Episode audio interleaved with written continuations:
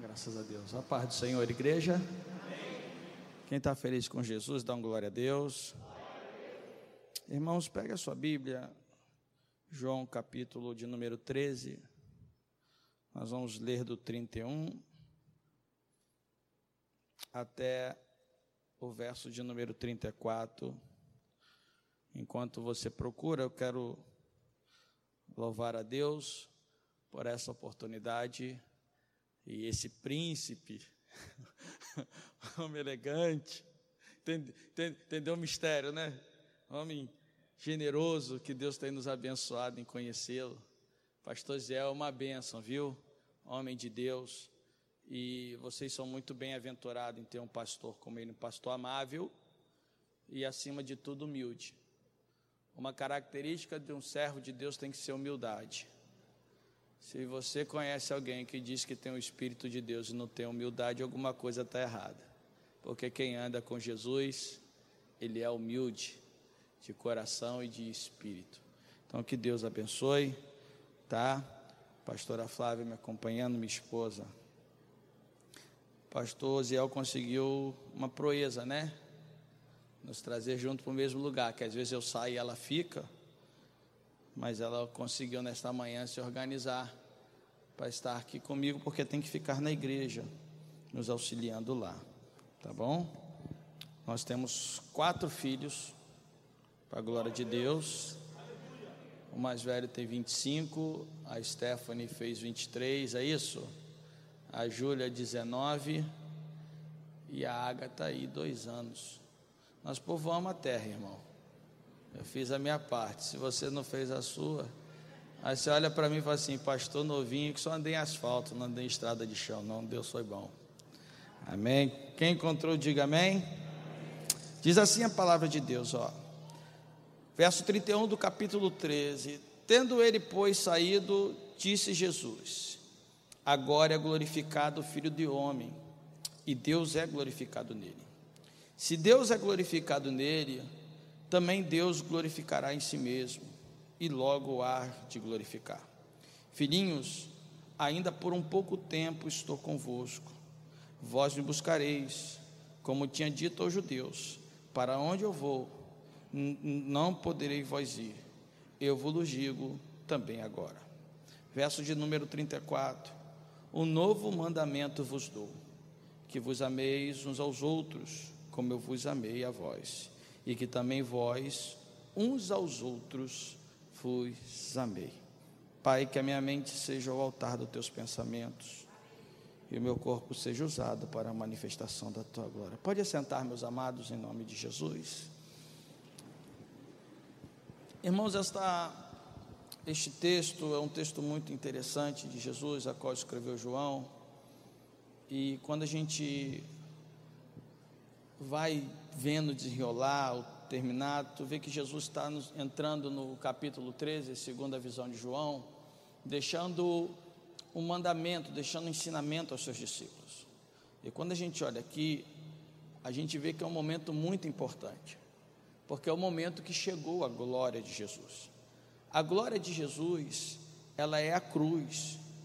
E quando, e quando Jesus entende isso, que é chegado ao seu momento, Jesus ele vai compartilhar com os seus discípulos.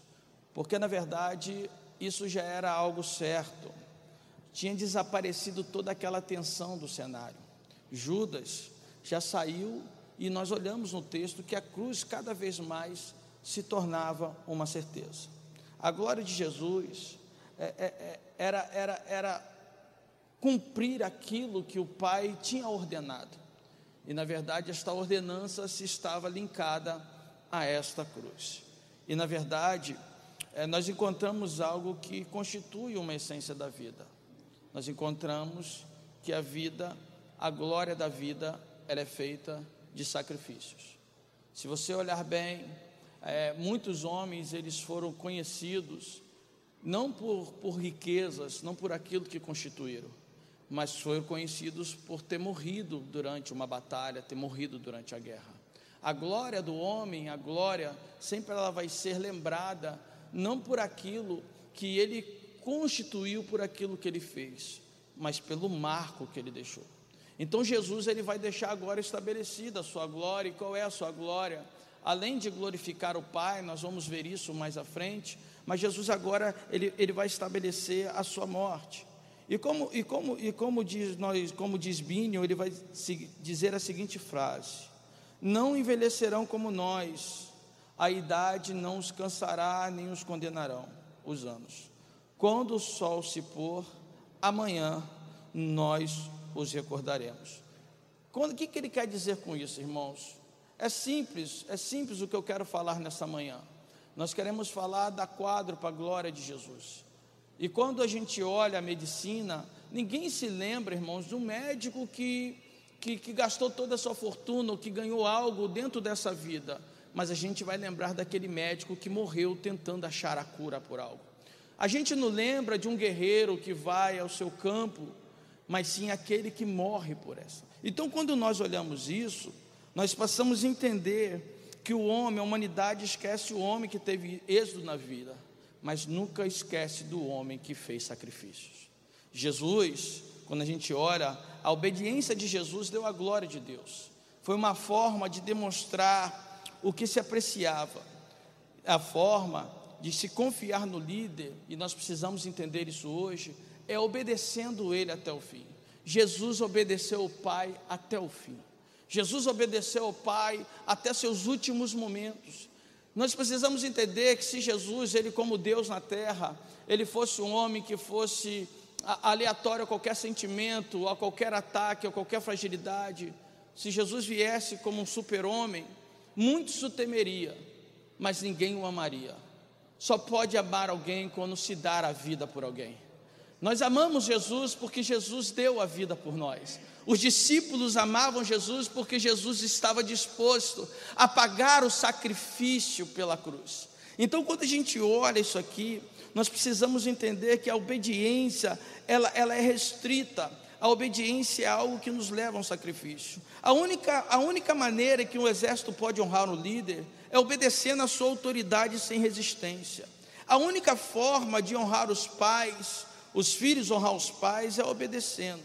Então Jesus deu a glória e a honra suprema a Deus, porque ele deu a obediência suprema. Uma obediência que chegou até a cruz. Em Jesus, Deus se glorifica em si mesmo.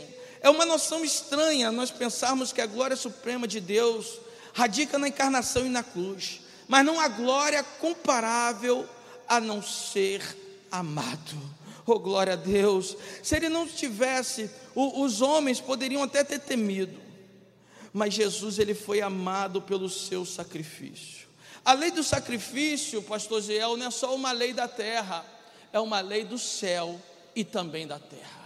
E quando nós entendemos isso, Deus ama pacto, Deus ama sacrifício. Deus em Gênesis ele convocou a Abraão a fazer esse único sacrifício pelo seu filho, e agora ele convidou a Jesus a pagar a fazer esse sacrifício. Por isso que Deus, a Bíblia vai dizer no livro de, de Filipenses que Deus, ele abriu mão, Jesus abriu mão de toda a sua glória, esvaziando de si mesmo, colocando numa condição humana. Por isso Deus o exaltou de sobremaneiramente o que, que eu quero dizer nesta manhã? Que todo sacrifício ele é regido de uma glória.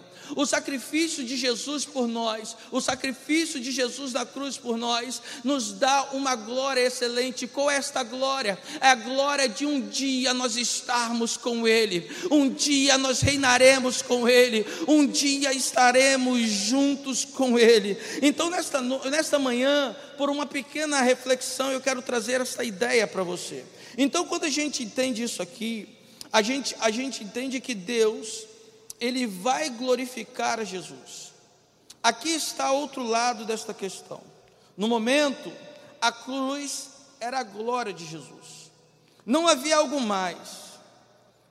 A ressurreição, a ascensão, o triunfo completo final de Cristo, que é o que o Novo Testamento evoca a falar da segunda vinda de Cristo na cruz.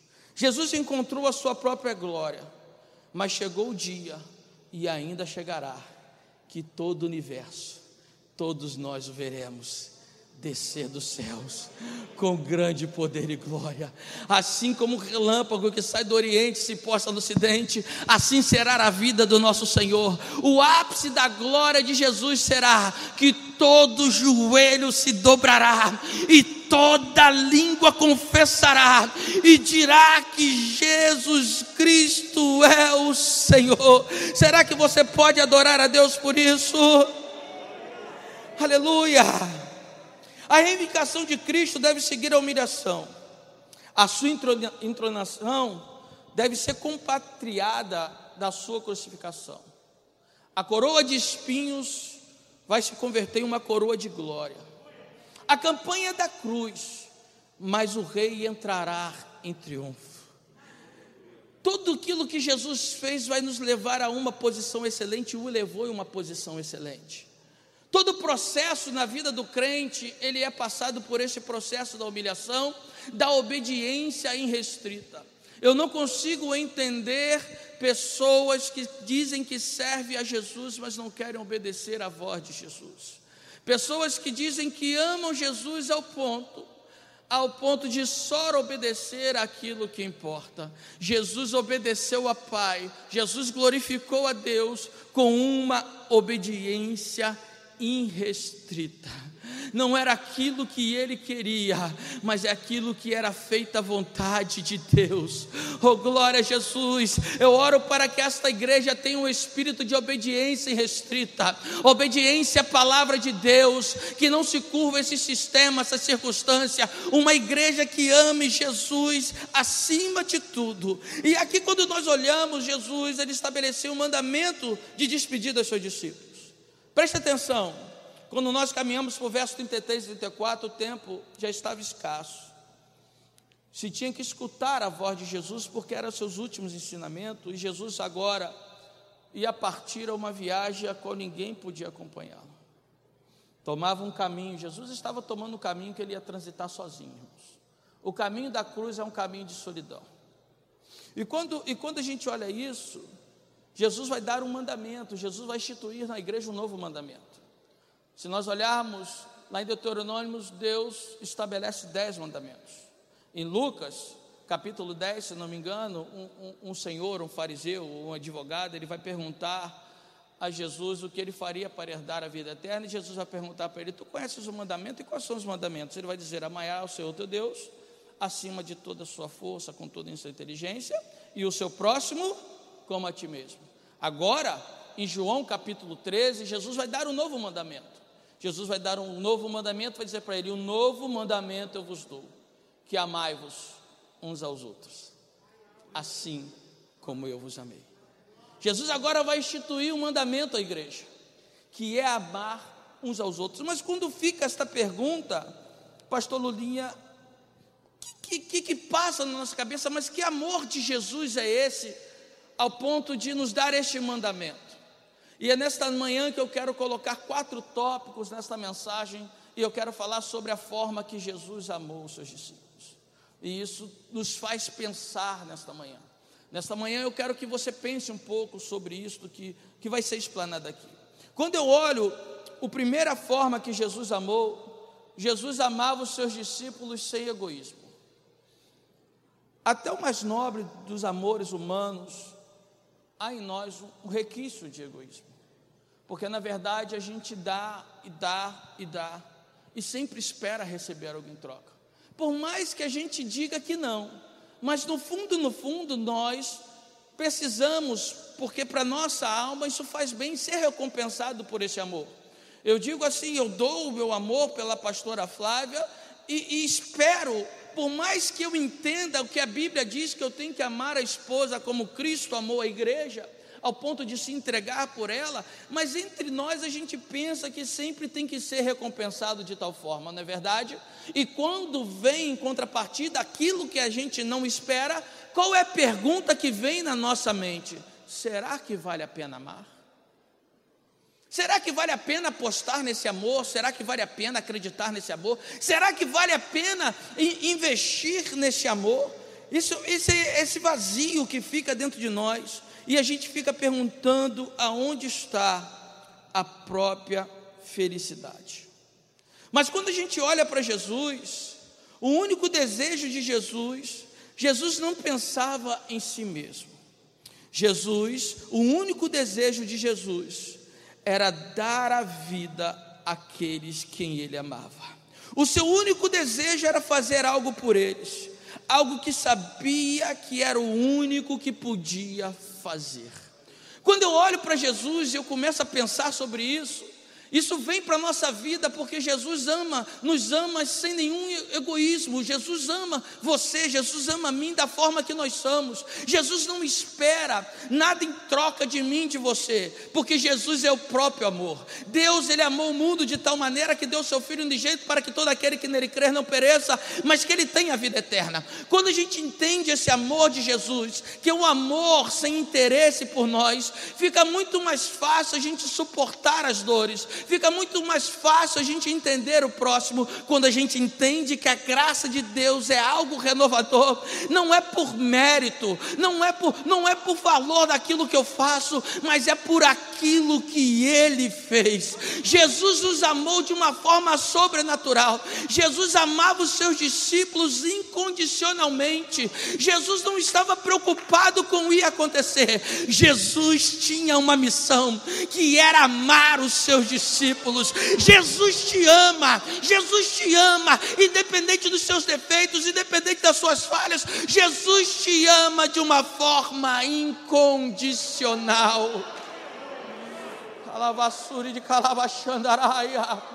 Jesus está fazendo a ceia com seus discípulos, Jesus está lavando os pés dos seus discípulos, Jesus está dizendo que todos eles estão sendo servos, servo dele, ele está servindo a eles, porque Jesus não esperava nada em troca deles.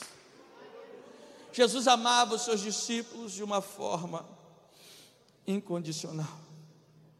A segunda coisa que eu penso é que Jesus amava os seus discípulos com amor sacrificial.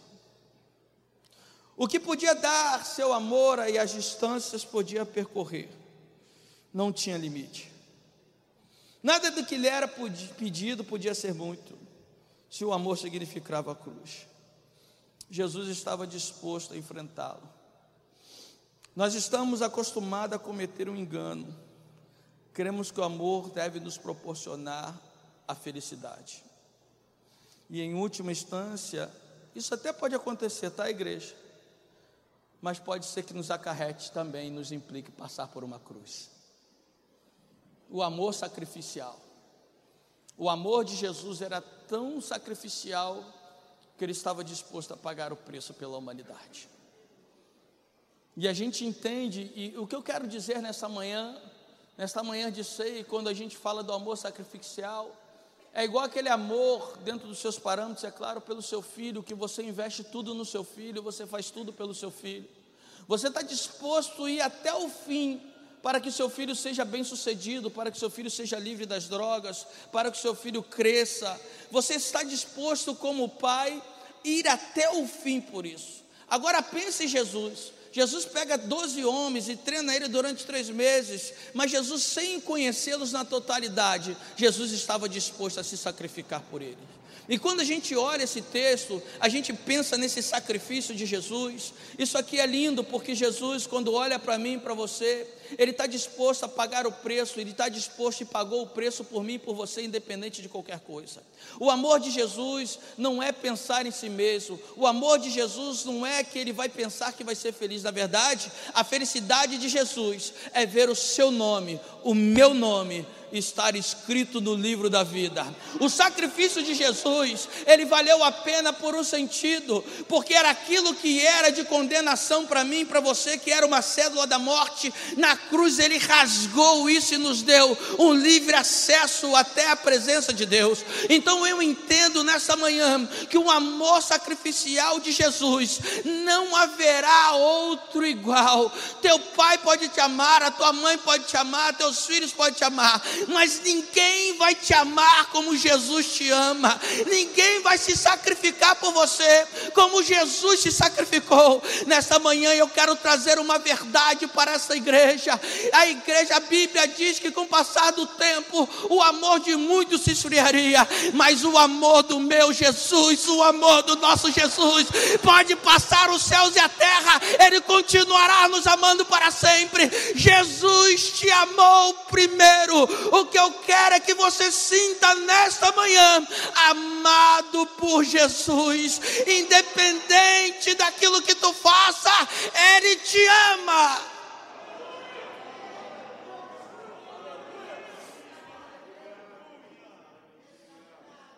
Aleluia.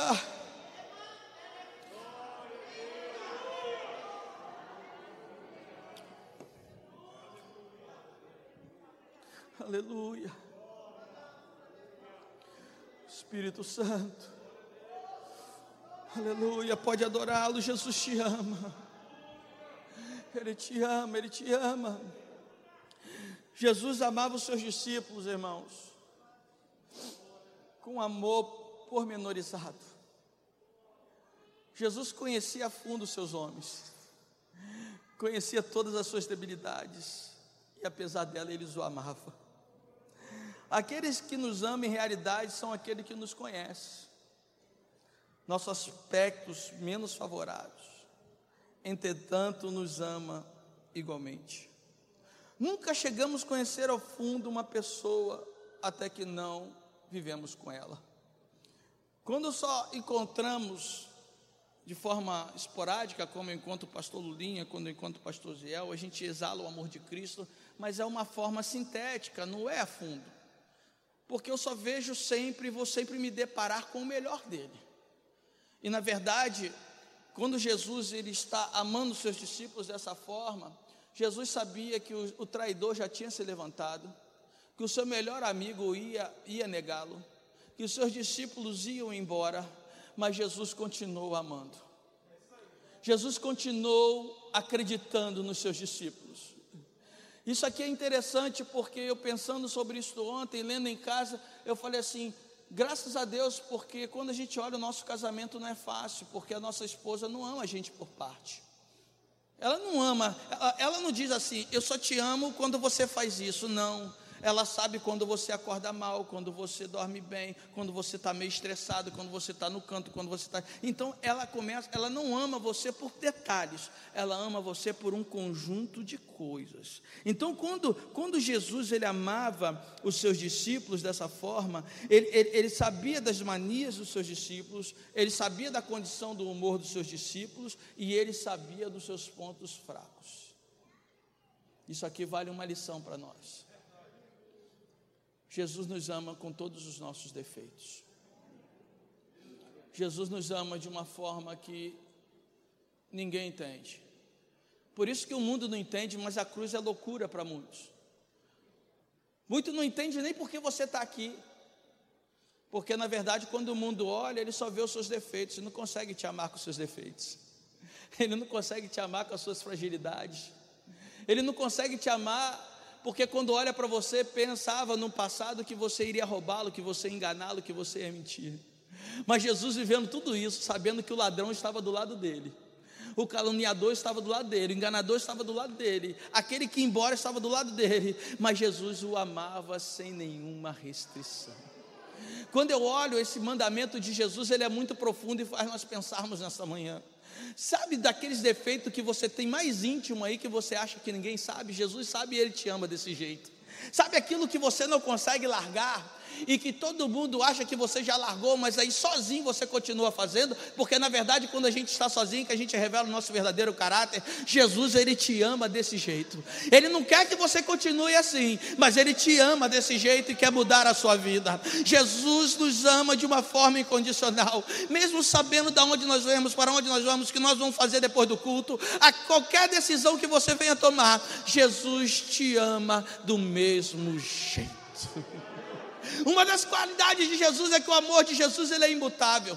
Jesus não muda como o nosso humor. Jesus não é aquele que ama hoje e ama amanhã, amanhã não quer mais, amanhã ele quer, não. Jesus não tem um amor sentimental. Jesus tem um amor decisivo por nós. Jesus decidiu nos amar. O amor é uma decisão. Então, quando a gente decide amar alguém, pode ter o defeito que for, pode ter as manias que for, pode ter a forma que for, ele continua sempre acreditando em nós, ele sempre continua acreditando em você. Ei, eu quero dizer nessa manhã: se o diabo tentou parar a tua mente dizendo que você não tem mais jeito, que você não vai conseguir, que você não vai conseguir ir para o céu, eu quero lhe dizer: Jesus, ele ainda continua acreditando em você, Jesus continua amando em você, Jesus está no mesmo lugar, assentado no mesmo trono, dizendo: é possível sim, eu acredito na tua vida, eu posso mudar a tua história, eu mudo a tua vida hoje.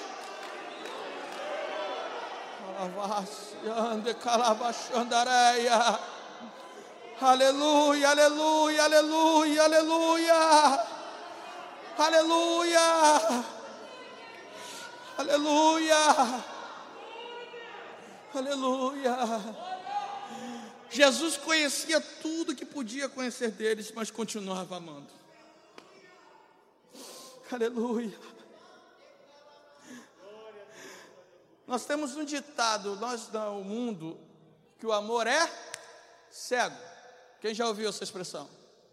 Que o amor é? Repita comigo, o amor é? O amor, quando ele é cego, ele termina em uma desilusão total. Porque o verdadeiro amor, ele está com os olhos bem abertos. O que você quer dizer com isso, pastor? É simples. Porque o verdadeiro amor, mesmo conhecendo os defeitos dele, eu amo. Porque quando o amor é cego e quando ele começa a cair, a máscara, aí eu começo a me decepcionar e dizer que não vale a pena. Mas o amor verdadeiro, o amor de Jesus na cruz, ele é de olhos bem abertos. O que eu quero dizer nessa manhã bem simples, que, que o amor que você tem que sentir um pelos outros, o amor que você tem que sentir por Jesus, que Jesus sente por você é o mesmo que você tem que sentir pelo seu irmão, que é um amor de olhos bem abertos, independente daquilo que ele te fez, independente das suas imperfeições, dos seus defeitos, nós temos que sempre acreditar no amor. O amor é a arma que pode vencer o mundo. O mundo está carente do amor de Deus e nós somos a carta de Cristo. Então, quando nós apresentamos o amor de Cristo, multidão de pecados eles caem por terra. Quando nós apresentamos o amor de Jesus, a religiosidade ela cai por terra. Quando apresentamos o amor de Jesus, a indiferença ela cai por terra terra. Não há diferença de nós para ninguém. A diferença é que nós recebemos este amor e temos que passar este amor. Há um mandamento estabelecido à igreja que devemos amar uns aos outros como Jesus nos ama. Aleluia.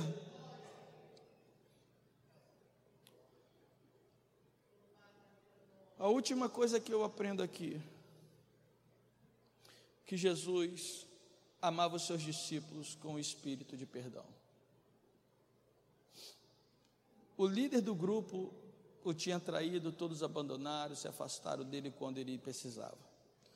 Durante o tempo que Jesus viveu na terra, nunca chegaram a entender totalmente. Os discípulos não entendiam totalmente a missão de Jesus. Eles eram cegos, insensíveis, lentos para aprender e até incapazes de entender no final, eles foram covardes. Eles abandonaram Jesus, porque acharam que a missão de Jesus era uma missão terrena. Todos os deixaram, todos. Se você olhar a partir do verso de João, capítulo 6, os 70 já começam embora por conta daquele discurso de Jesus, que ele está dando a sua missão clara, o que ele ia fazer. E agora, no seu último momento, que ele está treinando esses doze para uma missão, e, Judas vai trair, todos eles vão, vão, vão embora, vão deixar Jesus. E, e Jesus, na verdade, irmãos, independente disso, Jesus nunca experimentou nenhum rancor para com eles. Jesus entendia que não havia fracasso que não podia perdoar. Jesus estava disposto a perdoar os seus discípulos. Sabe por quê? O propósito, a missão é maior do que o nosso sentimento.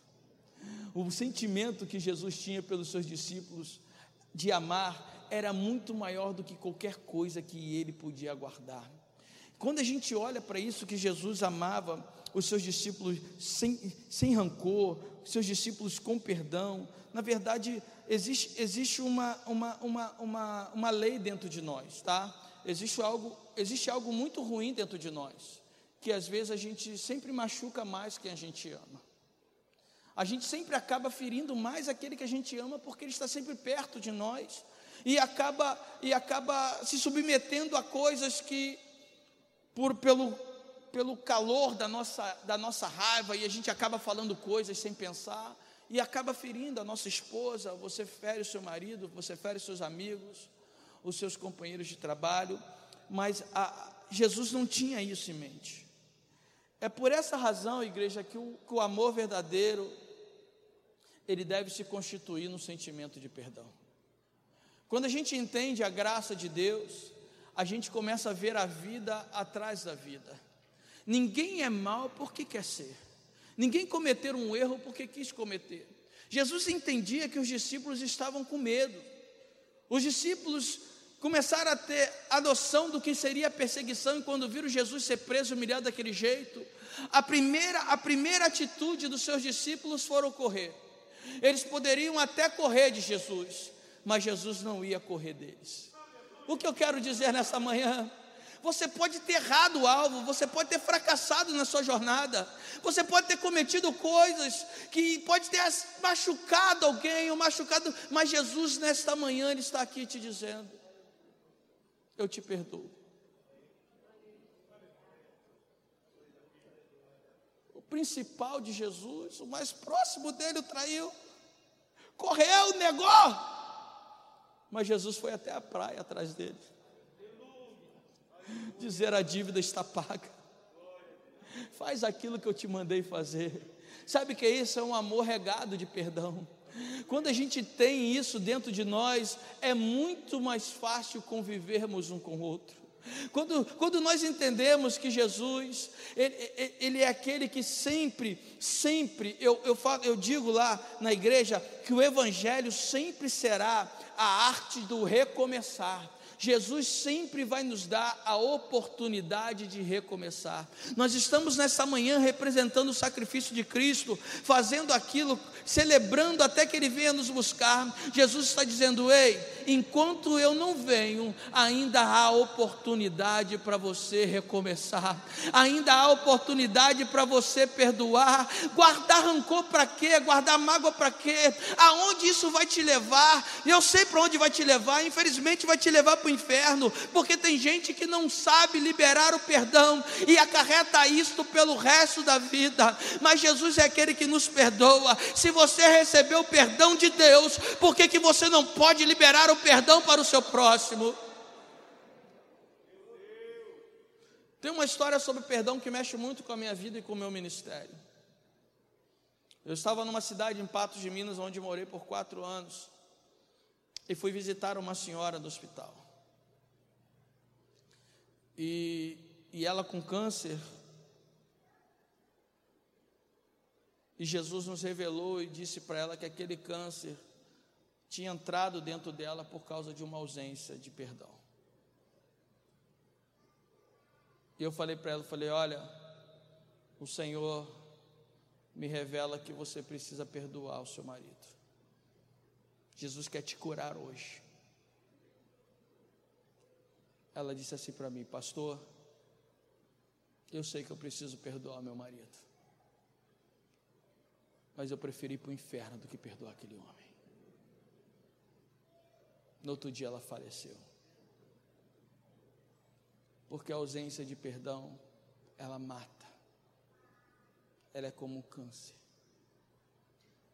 Você acha que Jesus, dentro de um propósito da cruz, Jesus ia guardar ressentimento pelos seus discípulos? Você acha você com o propósito de morar no céu, tu vai ficar guardando ressentimento até quando? Até quando você vai se afastar da sua comunhão de Deus porque não consegue perdoar o seu irmão? Você não consegue perdoar o seu amigo, não consegue perdoar o seu pai, não consegue perdoar a sua mãe. Até quando? Até quando você diz que está dentro da casa de Deus e que ama Jesus, mas não consegue amar o seu irmão ao ponto de perdoá-lo? A pergunta que fica nesta manhã para mim e para você, você não precisa me responder. Será que, será que o, o, a ausência do teu perdão, será que, a, a palavra me falta? Será que esse rancor é tão grande, essa mágoa é tão grande, que você prefere carregar a vida toda do que se ser livre dela agora? É momento de sentarmos na mesa com Jesus. E quando sentamos na mesa com Jesus, nós estamos frente a frente com Ele, não tem como se esconder. Jesus sabia naquela mesa quem ia trair.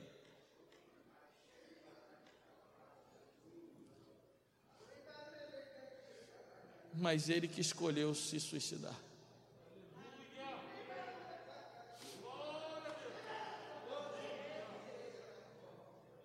Mas havia reconciliação se ele quisesse. Mas Jesus resolveu perdoá-lo.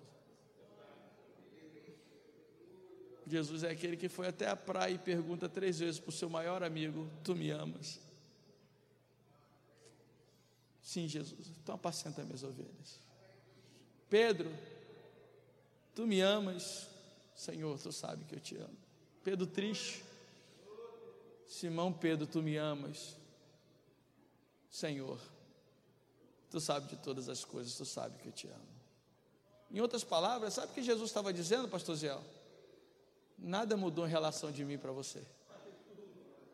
O projeto continua, a vida continua. Tu tem que tocar a vida, é muito maior do que qualquer coisa que tu possa ter me negado no meio do caminho. O que eu quero dizer para nós essa manhã, você pode ir se colocando de pé.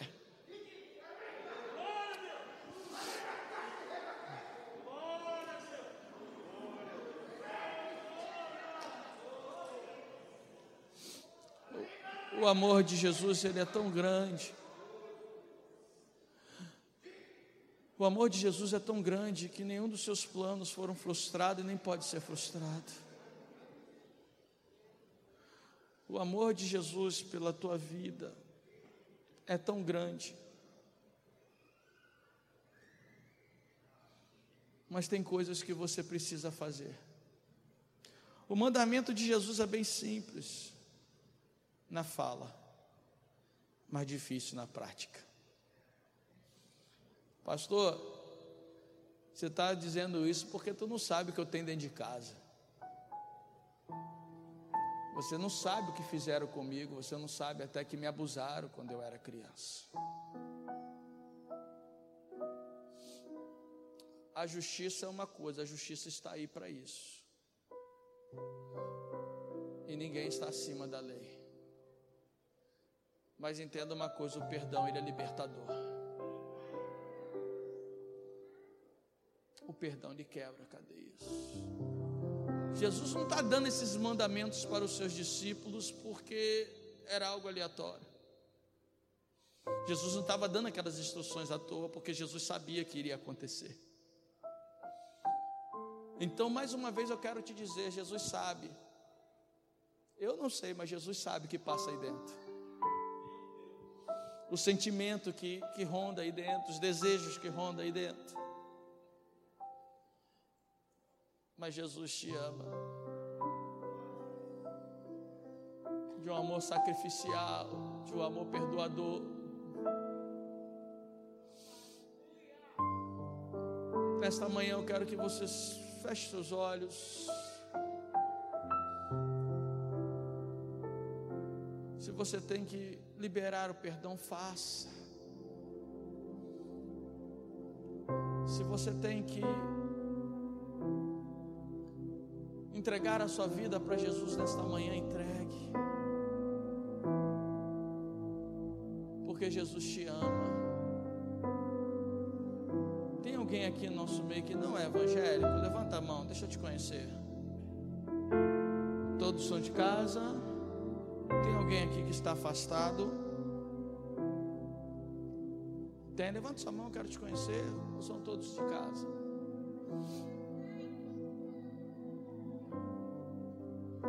Então essa palavra vai para os que são de casa.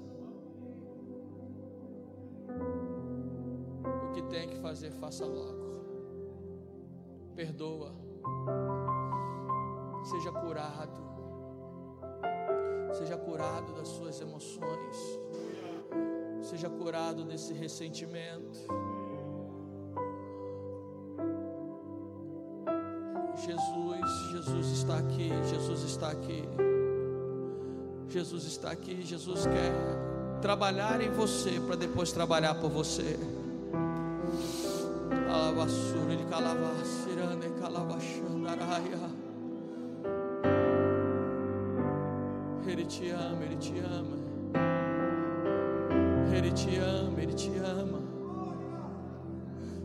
Ama. Não tenha vergonha de pedir perdão, não. Não tenha vergonha de perdoar, não. A maior vergonha é não ter o seu nome escrito no livro da vida. Eu quero orar com você.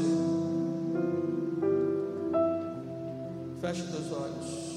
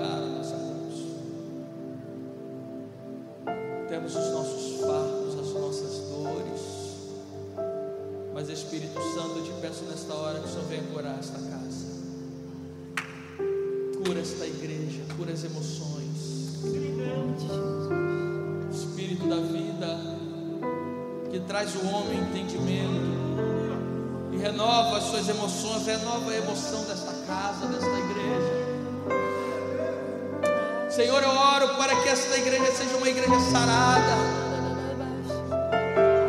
Que o amor seja primordial nesta casa. Porque onde tem um verdadeiro amor não há interesse próprio. Aonde tem um verdadeiro amor, não é aquilo que eu penso, mas é o que o Senhor quer. Porque o amor é regado com obediência. Jesus ser com esta casa ser com esta casa.